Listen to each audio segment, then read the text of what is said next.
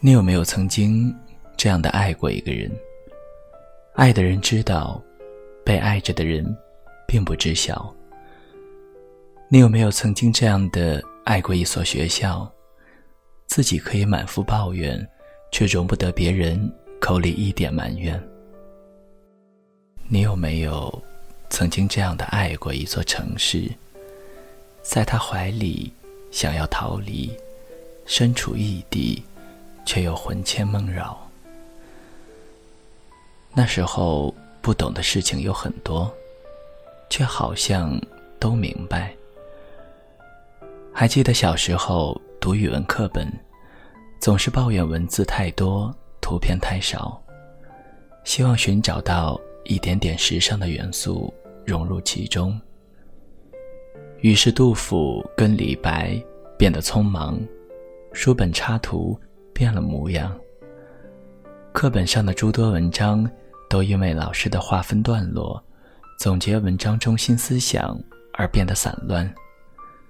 读完全文，仍不记得说了什么，只等复习之前，看着课堂上歪歪扭扭写下的笔记。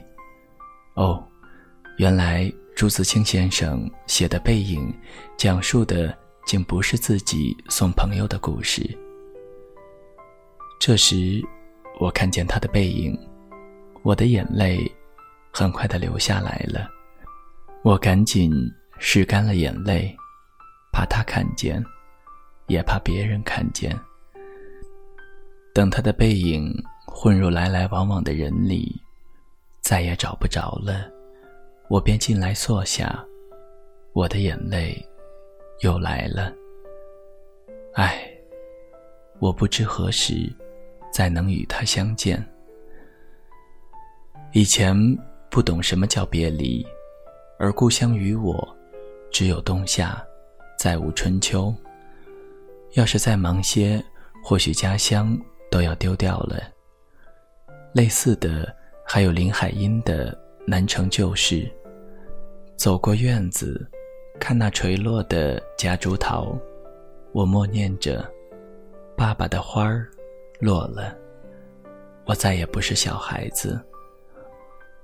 我还没有成长的时候，总是下意识的逃避责任；叛逆期的时候，觉得整个世界都是错误的，嘴角里吮着对于世界的不满，眼睛里装着一个遥不可及的清高梦，用鼻孔看人。开始的时候。我并不能理解父母，理解师长，他们打着为我好的旗子所说的话，都是想要将自己未完成的愿望强加在我的身上。那时候，脑袋里总有一个念想：逃离，逃离父母，逃离城市，逃离生活。南行的列车，卧铺的窗。窗外的阳光，远方的雪。人们都说，黄渤治愈了很多颜控患者，让他们明白了原来情商高是别样的帅。而他自己却说，这些都是年轻时候遇见的事情多了，自然也就会了。以前不懂的事，总会在未来的某个时候。让你重新遇见，然后你会发现当初的自己多么混蛋。然后你就懂了。此次回家，我已经学会了微笑，对爱自己的人，对陌生人，甚至对这座城市。我开始平视这个世界，不仰着头高傲，不低着头沉默。我看见了母亲中年发福后因病消瘦的身体。我看见了父亲眼角密集的鱼尾纹。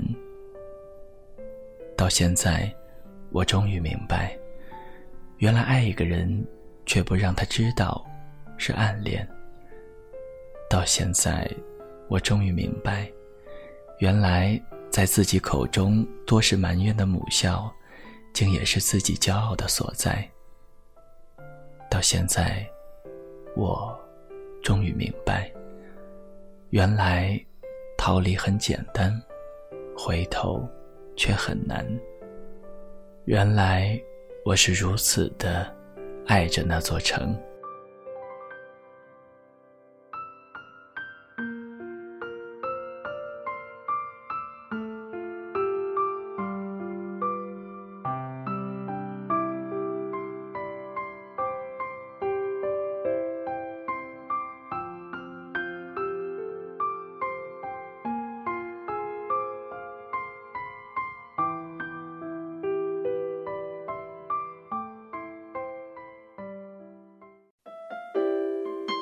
谁的声音清唱婉转流年？谁的双手挽起千年不变的誓言？用音乐品味生活，用音符记录感动。我的声音会一直陪伴在你的左右。